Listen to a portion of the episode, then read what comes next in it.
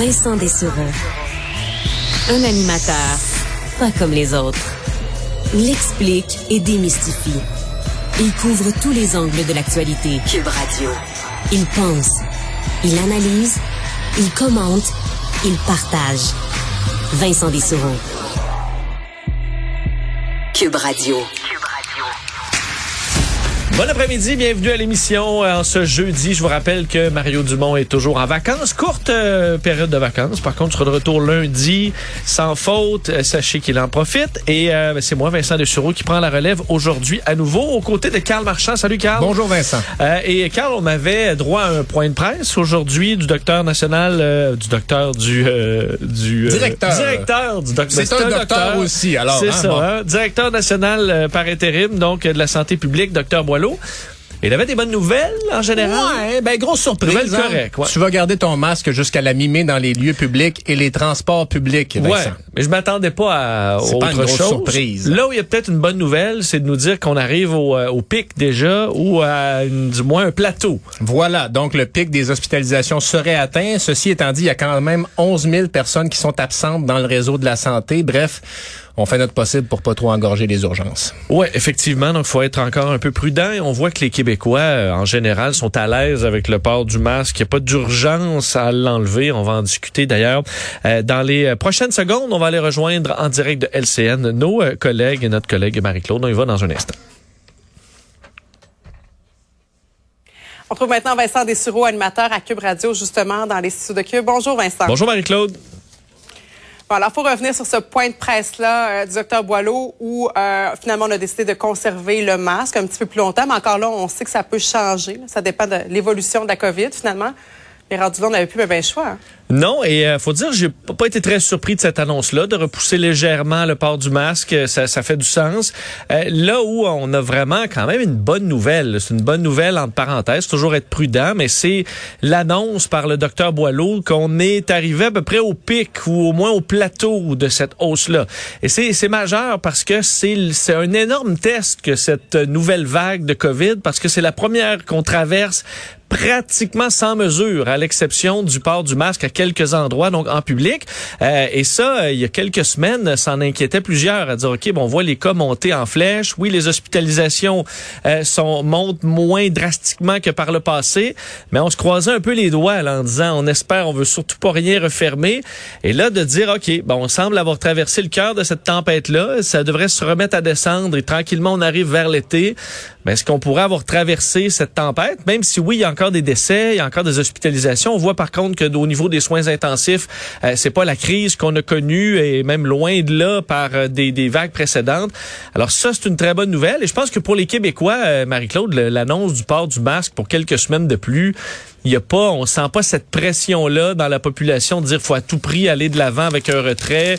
Euh, on voit que les Québécois, pour la plupart, vont le porter même si on enlevait cette obligation-là. Donc, il n'y a pas cette pression qu'on a connue il y a quelques mois avec les camionneurs et tout ça, de dire faut retirer des mesures parce que là, là, il y a une instabilité dans une grande partie de la population. Pour ce qui reste, là, le masque dans les endroits publics, on sent pas euh, beaucoup, beaucoup de tension en ce moment, Non. je pense. Puis on regardait les sondages, le sondage euh, léger ce matin, le Journal de Montréal et TVA, 73 de toute façon des Québécois qui ont l'intention de continuer de, de porter le masque. là. Exact. On se dit à peu près un quart, donc, qui vraiment l'enlève là, en, disant là, je suis plus capable. Une grande partie euh, le porterait de façon occasionnelle, au besoin. Moi, je pense au transport en commun. Là, j'utilise le transport en commun tous les jours. Plus à l'aise avec un masque pour un temps. Et je veux dire, j'ai visité le Japon. Là, ils portaient le masque déjà avant. C'est pas inhabituel. Euh, c'est plus une habitude qui va rester pour ceux qui ont le moindrement des symptômes. Une toux, euh, ça, va entrer dans les mœurs, euh, je pense. Et euh, pour le reste, dans les magasins et tout ça, ben oui, ce sera à un moment donné à qui, qui, qui veut bien le porter. Il faudra pas non plus regarder croche pour ceux qui sont anti-mesures, ceux qui le portent, pour qu'ils se sentent à l'aise de le porter, parce que ça devrait être vraiment un choix personnel. Mais de, mais on sait là, c'est difficile de reculer sur une politique comme ça pour ceux qui ont hâte de l'enlever. Si on l'enlève maintenant, que dans deux semaines, on se dit ouais, finalement on aurait dû le garder, le remettre, ce sera plus possible. Alors je comprends qu'on veut faire preuve de grande prudence avant de donner le feu vert à dire bon ben maintenant c'est euh, ce sera votre choix personnel. Ça me fait sourire, Vincent, parce que tu dis se faire regarder croche. J'avais pensé au début du port du masque, quand les gens commençaient à le porter, puis on savait pas trop. C'est vrai qu'on se faisait regarder croche. Oui, c'est vrai, c'est l'inverse maintenant, oui. Ouais. Euh, si on reste maintenant sur les sondages, euh, on voit que la CAC euh, est loin devant, encore une fois ça va assez bien pour M. Legault dans les sondages. Ouais, je pense que justement, il y a un lien avec la pandémie sur le fait qu'on voit que le, procès, je pense, de la CAQ par les Québécois sur la gestion de la pandémie, surtout de la première vague qui a été une catastrophe au, au Québec en termes de, de, de décès. Ce procès-là, il est un peu fait dans la population, j'ai l'impression. Les gens ont compris que ça avait été imparfait, qu'il y avait eu de grosses erreurs, mais qu'en général, on dit, ouais, ils ont fait ce qu'ils ont pu, euh, ils l'ont fait avec cœur, euh, avec un autre parti, ça aurait pas été mieux. Donc ça, je pense pour beaucoup de Québécois, c'est un peu un dossier clos.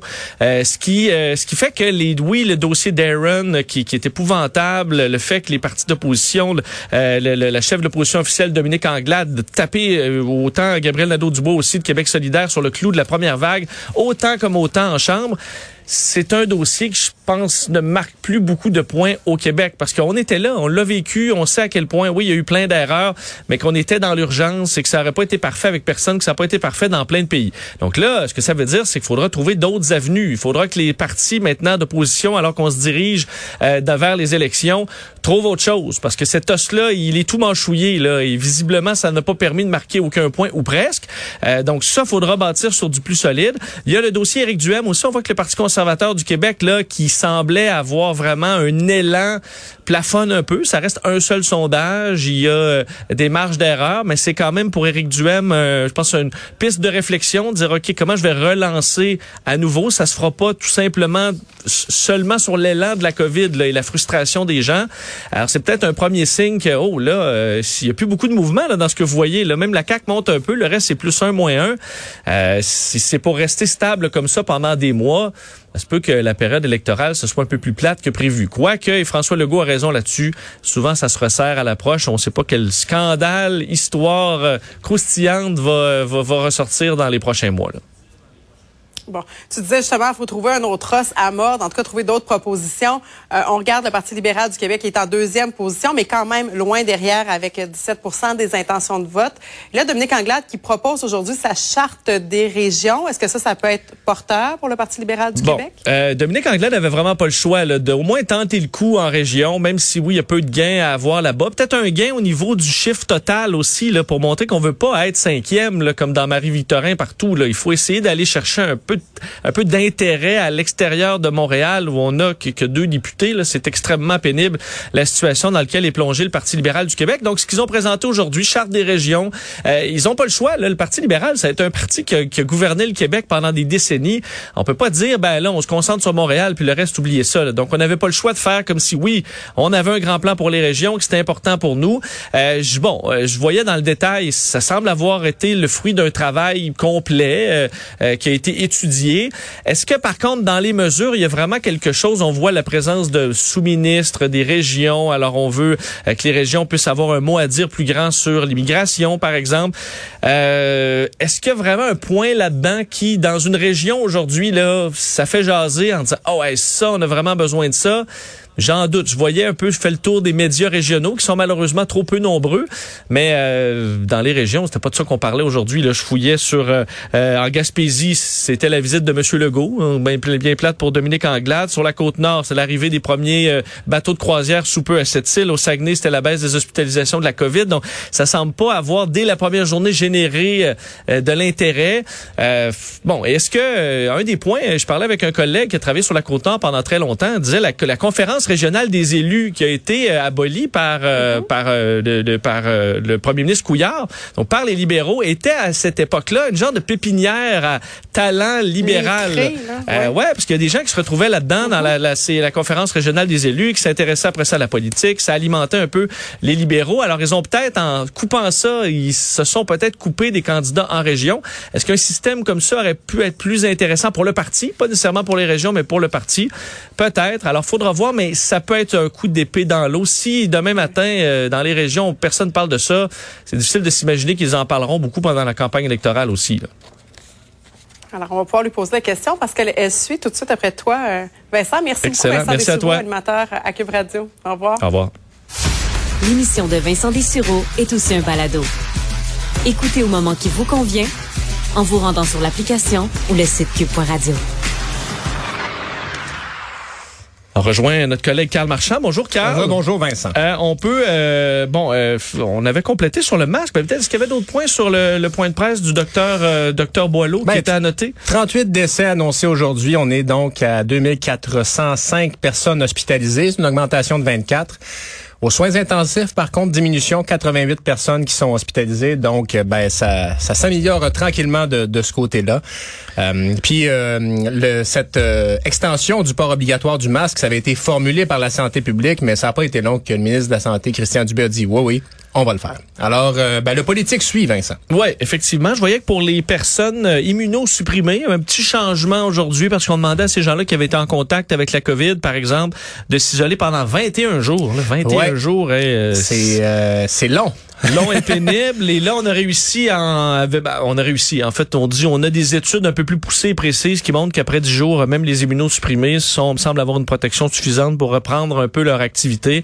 Alors, ça peut être un soulagement pour, euh, pour les immunosupprimés qui, malheureusement, sont en contact avec, euh, avec la COVID. Oui, puis qui, eux, n'ont pas gagné toutes les libertés, disons, qu'ils qu'ils et elles auraient voulu avoir, hein, parce que faut être très prudent quand on est immunosupprimé, là, que ce soit une personne greffée, une personne qui, une personne qui a été atteinte du cancer, par exemple. Alors, euh, le virus circule encore beaucoup et 21 euh, jours chez vous, disons que tu as le temps de faire ton ménage quelques ah, fois. Oui, effectivement, on est dans les, euh, les grands... Euh, les, les, les, les, euh, les, confinements de début de pandémie. Oui, oui, c'est ceux qui étaient coincés de 14 jours sur un bateau de croisière et tout ça. Pas de fenêtre. Euh, pas de fenêtre. Cinq jours, c'est quand même rendu euh, rendu pas si mal. Il y avait quand même un rappel aussi du docteur Boileau là-dessus sur le 5-10 jours. Là.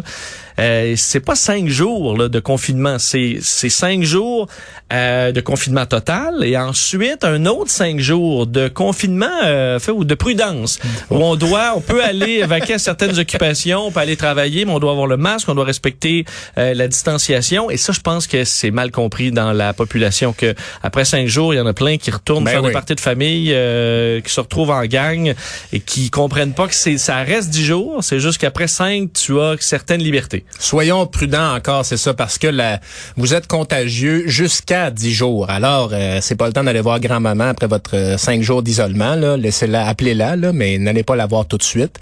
Euh, Puis c'est du gros bon sens aussi. Hein? Euh, parce que cinq jours après, si vous avez encore des symptômes, parce que des fois ça tombe, là, mais si vous avez encore des symptômes, ben attendez donc encore un peu. Hum, effectivement. Parlons de l'Ukraine. Euh, D'ailleurs, tantôt, on, on, reviendra sur le dossier avec Guillaume Lavoie. Euh, Vladimir Poutine finalement salue ce qu'il appelle la libération de Mariupol. En fait, il déclare victoire sur cette ville-là qui a été complètement rasée dans les dernières semaines. Ouais, donc Vladimir Poutine qui a salué cette libération aujourd'hui, c'est un accès au port stratégique de la mer d'Azov et pourquoi c'est important pour les Russes, c'est parce que si on contrôle Mariupol, il y a des troupes qui sont à deux endroits différents du pays qui pourront se rejoindre et on pourrait donc relocaliser des troupes ailleurs en Ukraine. Euh, il reste tout de même là beaucoup de combattants, environ 300 euh, civils, 300 à 1000 civils et des combattants qui sont encore dans euh, le complexe métallurgique d'Azovstal, qui est là où les donc les forces ukrainiennes résistantes étaient. Joe Biden, le président américain, a d'ailleurs dit que l'affirmation de Poutine n'est pas exacte, que le Mariupol n'est pas encore tombé aux mains des Russes. Et puis, ben, euh, Poutine qui donne l'ordre également de ne pas faire l'assaut de ce complexe-là. Pourquoi? Ben, parce qu'on pense qu'il y aura des conséquences. Évidemment, le, faire l'assaut d'un endroit isolé. Les gens sont cernés, mais si vous tentez de faire l'assaut, il y a des souterrains. Euh... Ouais, mais ça semble être un, vraiment un complexe euh, où on retrouve un paquet de tunnels, de bunkers, et là d'aller attaquer ça souterrain, alors que bon, pour les Ukrainiens, eux, ils sont en défensive, ils peuvent installer des pièges. Euh, ça devient euh, le coût humain de faire l'assaut semble assez pénible.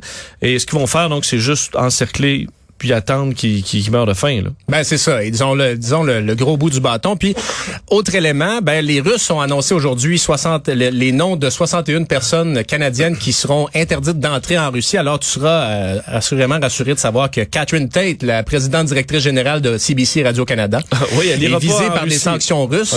De même que Bob Ray, l'ambassadeur du Canada à l'ONU, les, les premiers ministres provinciaux, de, provinciaux, oui, Doug Ford, Jason Kenney et John Organ le sont, et de même que le lieutenant général à la retraite Roméo Dallaire. j'ai vu. Euh, je pense pas que là-dedans, c'est pour ça que les, écoute les effets des sanctions ben russes euh, sont, sont mineurs, contrairement à un oligarque qui a un chalet au bord du lac Le Mans en Italie. À ma connaissance, le général Dallaire avait pas de yacht sur la côte d'Azur ou euh, dans ses. Ben, surtout, il n'y en avait pas en Sibérie là. Non plus. Ouais, non, c'est ça. Sa villa en Sibérie, il l'avait vendu, je pense. Oui, c'est ça. Il l'a vendu au, euh, en 2014.